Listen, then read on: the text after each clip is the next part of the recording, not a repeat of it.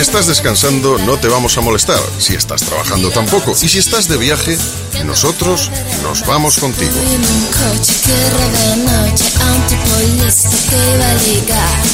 Oído Cocina. Urbano Canal y Roberto Pablo. Cope. Estar informado. Bueno, a ver qué nos encontramos, Urbano.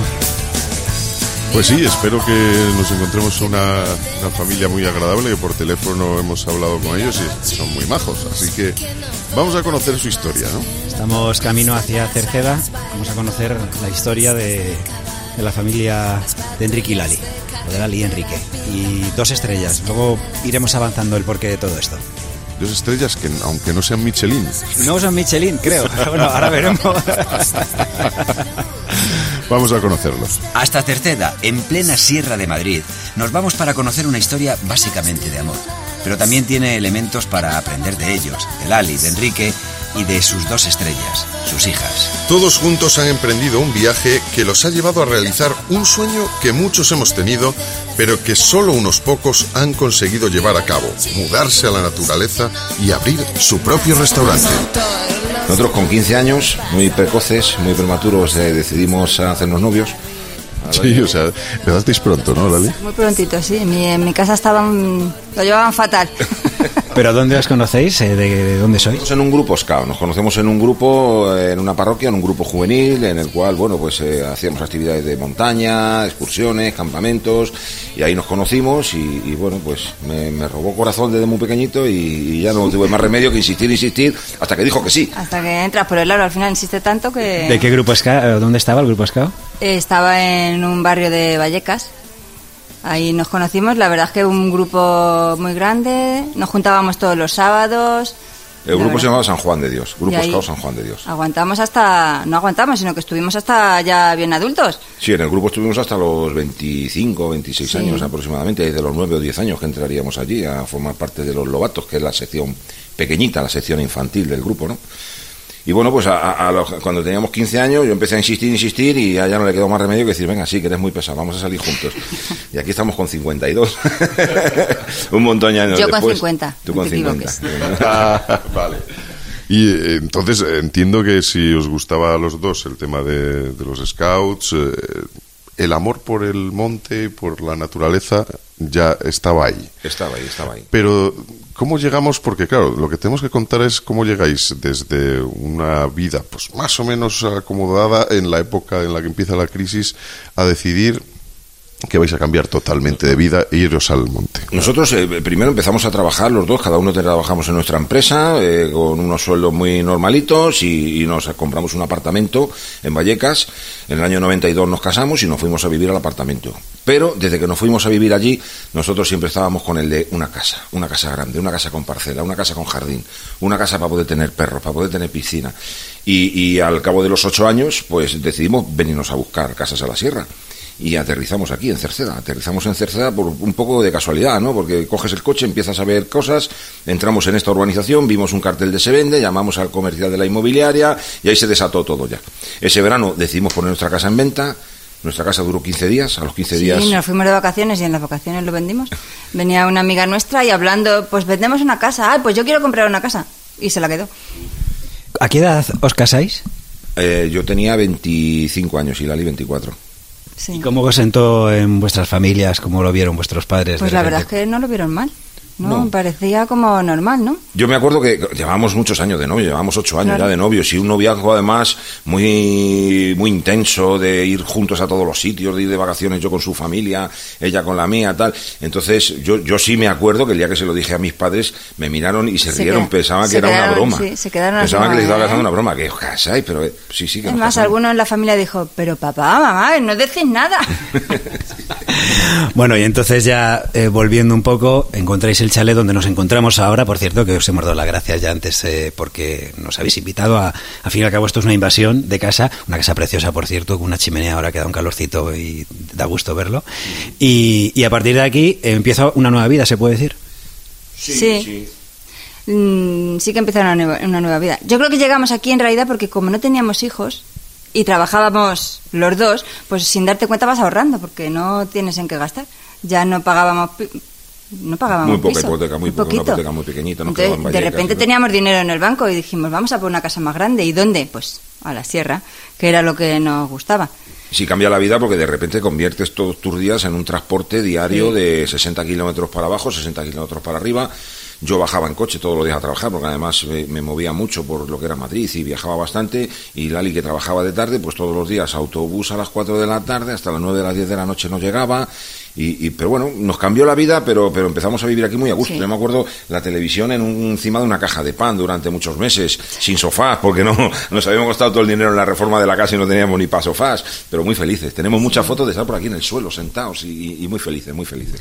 Y entonces, ese, ese primer cambio, que es veniros a 60 kilómetros de Madrid, eh, ¿cómo influye luego a la hora de, de cambiar de vida? Porque ¿a qué os dedicabais entonces cuando estabais casados y vivíais en, en Vallecas antes de cambiar? Pues yo trabajaba en una asociación de tiempo libre, en los Scouts, además.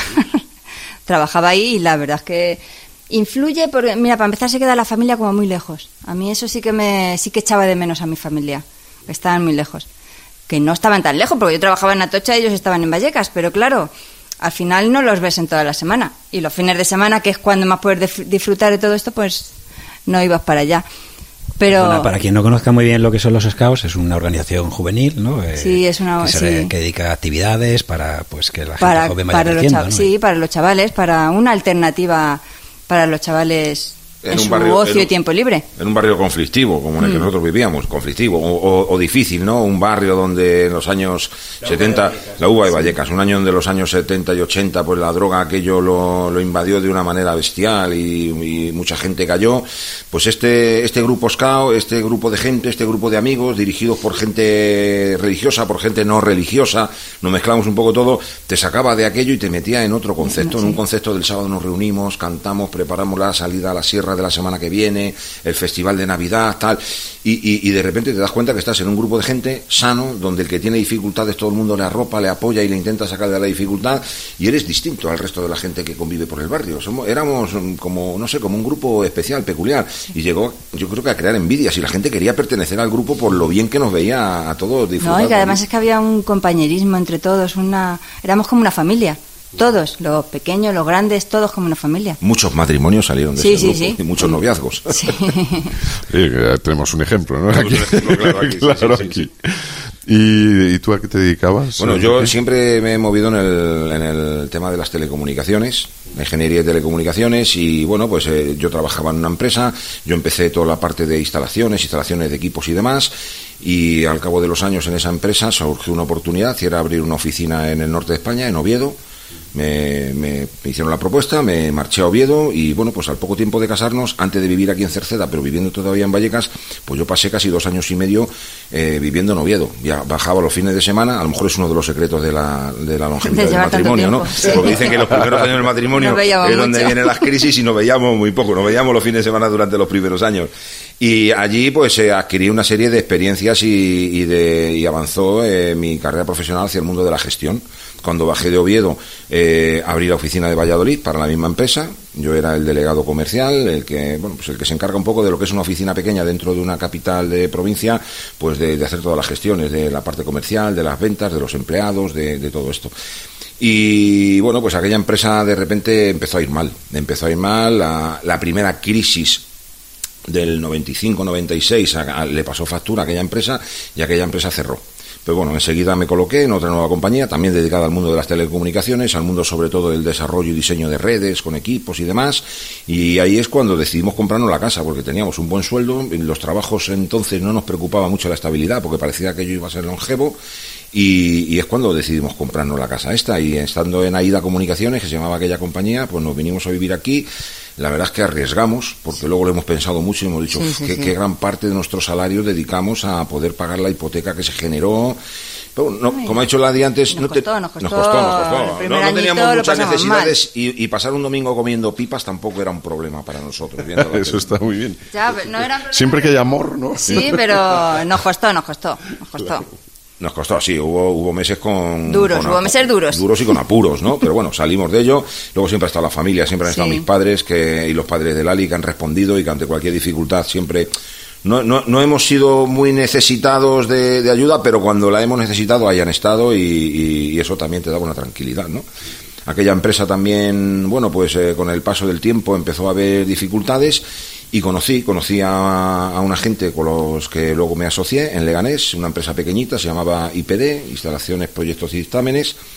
Eh, éramos 12 personas cuando yo me incorporé a la compañía, me incorporé de director de operaciones y bueno, pues conseguimos montar una compañía en la que llegamos a ser 260 empleados, con delegaciones a nivel nacional en Barcelona, Valencia, Valladolid, Coruña. Tuvimos todo el mantenimiento de la red de Orange de tanto cableado como electricidad, energía y comunicaciones a nivel nacional. Vale, todo esto, nos lleva hasta un momento en el que nosotros estamos aquí ahora compartiendo en este salón también con vosotros dos, con Lali y con Enrique, y estamos viendo otras dos niñas, bueno, niñas ya jovencitas, mujercitas, preciosas, que se llaman Sandra y Sofía. Son vuestras hijas, ¿verdad? Sí, sí, sí, son nuestras, hijas, son nuestras hijas. ¿En qué momento decidís que, que de repente tiene que queréis ser más familia? No, nosotros eh, llevábamos mucho tiempo intentando aumentar la familia, pero bueno, eh, dificultades No llegaba, que- no llegaba. no llegaban, no llegaban y por mucho que lo intentábamos, pues la familia no llegaba. Y llegó un momento en el que además fue Lali la que me dijo, ¿y por qué no exploramos el método de, o el, el procedimiento o, o la vía de venida de la adopción? Y al principio nos quedamos así un poco. Yo me acuerdo que al principio no fui muy proactivo, pero al cabo del año, los dos años, después de muchos tratamientos, diseminaciones y de historias por parte de Lali, pues decidimos explorar el eh, explorar la vía. Y la verdad es que mejor no ha podido salir. O sea, esto es eh, dos regalos del cielo. Sofía, di algo, ¿estás ahí? Ahí. Les da vergüenza, es lógico. Son tímidas, son tímidas. Son tímidas. Nosotros, eh, cuando empezamos con el proyecto de, de la adopción, nos dirigimos, como todo el mundo tiene que hacer, a la Comunidad de Madrid. En la Comunidad de Madrid se te prepara con una primera charla informativa en la que te dicen, bueno, pues un poco lo duro que puede llegar a ser el proceso. ¿Y qué es? ¿Y qué es? Porque es muy duro. Es duro, sí. Eh, te dicen que si aún así quieres seguir después de todo lo que te están contando ese día, que comiences con los trámites, comenzamos con los trámites y llegó el momento en el que tocó decidir y te, te dicen que decidas pues un país. Nosotros el país nos daba un poco lo mismo. Nosotros lo que sí queríamos era que después de lo tedioso que podía haber sido el proceso que estaba siendo, pues eh, no ir una, dos o tres veces. Queríamos ir una. Entonces lo que dijimos es que en qué países se podía optar a un grupo de hermanos. Bueno, y yo sobre todo, más que tener que volver, lo que me daba pena, yo decía, te vienes con tu hijo y vienes solito.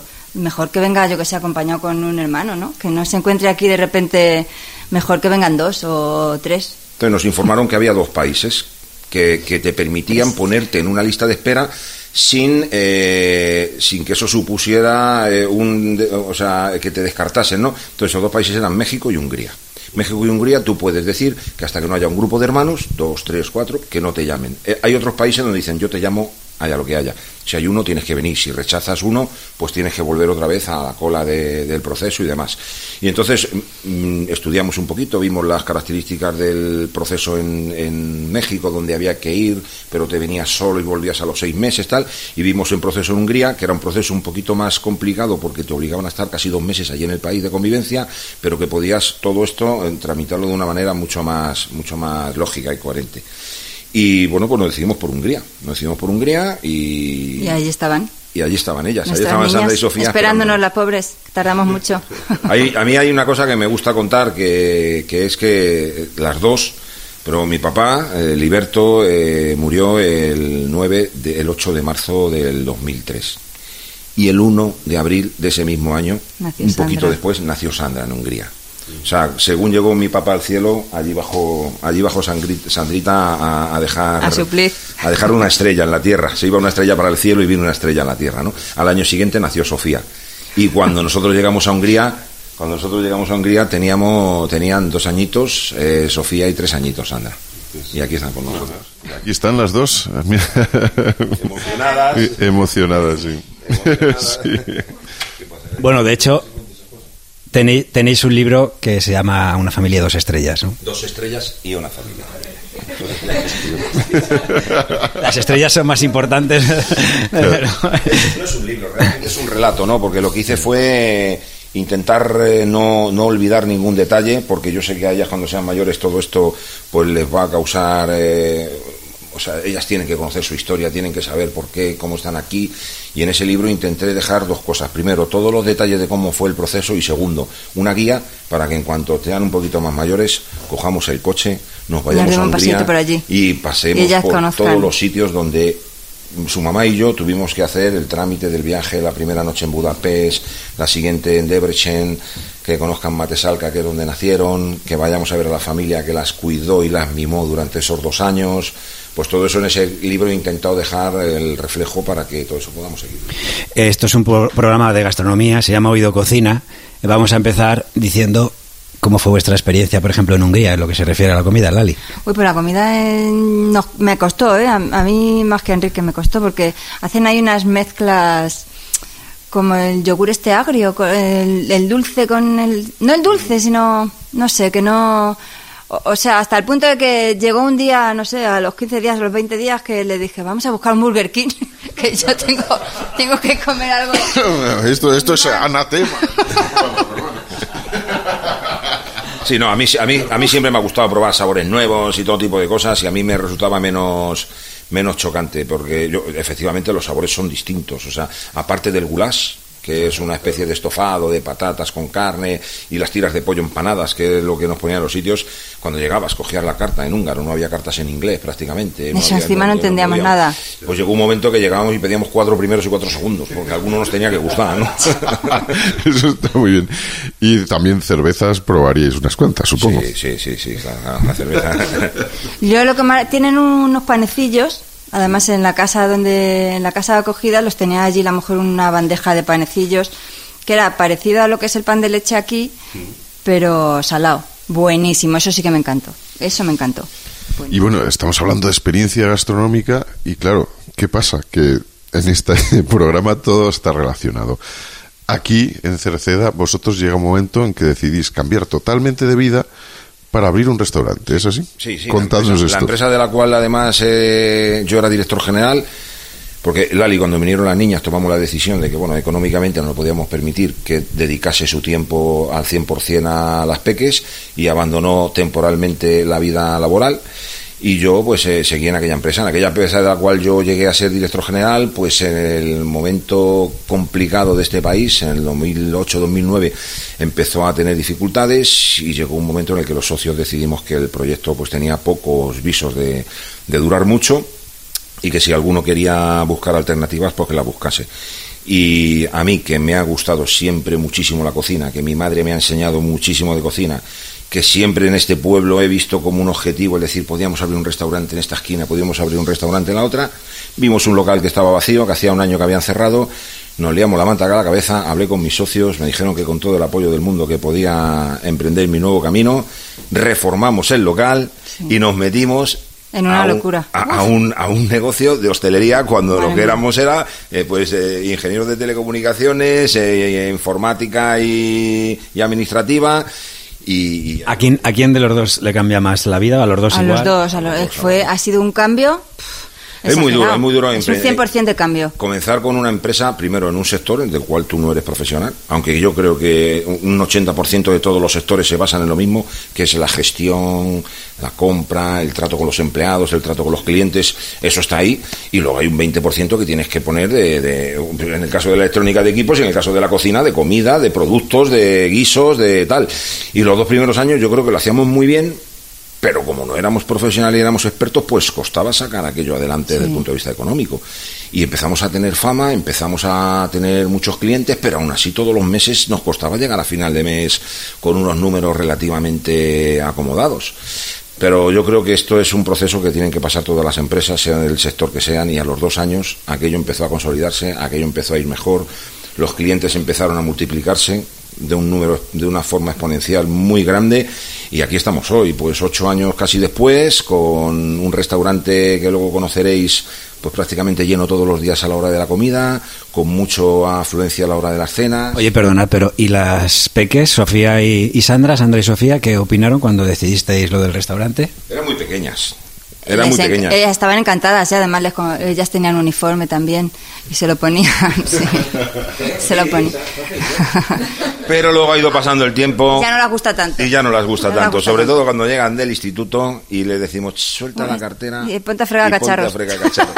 o métete a lavavajillas y ayúdanos con los vasos, o recógeme aquella mesa. Y ella y el, Ya no les gusta. el tema ya no es tan agradable para ellas. Sí, hay días que está que estamos muy desbordados y nos tienen que echar un cable cuando vienen del colegio. Porque es una empresa totalmente familiar, ¿no? Es, empresa eh, Se familiar. llama, hay que decirlo, restaurante El Ibón en Cerceda, eh, que vamos a conocer ahora, ¿no? vamos a, Eso es. Es una empresa familiar, pero que aún así, pues eh, entre personal fijo y extras que puede haber algún fin de semana, estamos en una medida de 7-8 familias comiendo del restaurante y viviendo del restaurante. O sea que, que bueno, que es un tema que ya ha cogido una, una considerable dimensión. Yo también, cuando decidimos el tema del restaurante, la empresa mm, que afianza telecomunicaciones de la cual salí, pues llegamos a ser, como he dicho antes, 250 empleados. Y aquello es una gestión muy, muy, muy grande, porque aún así también era una empresa relativamente familiar, que entre tres socios o cuatro socios llevábamos todo.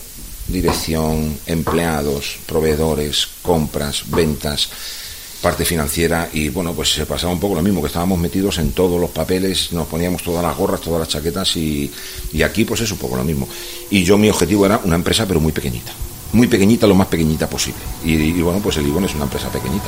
Ay, ¿a ti quién te dijo que te tengo que pedir permiso? No. ¿Quién dijo que yo soy un trapito viejo para tirarme por el piso? Oído Cocina. Urbano Canal y Roberto Pablo. Cope. Estar informado.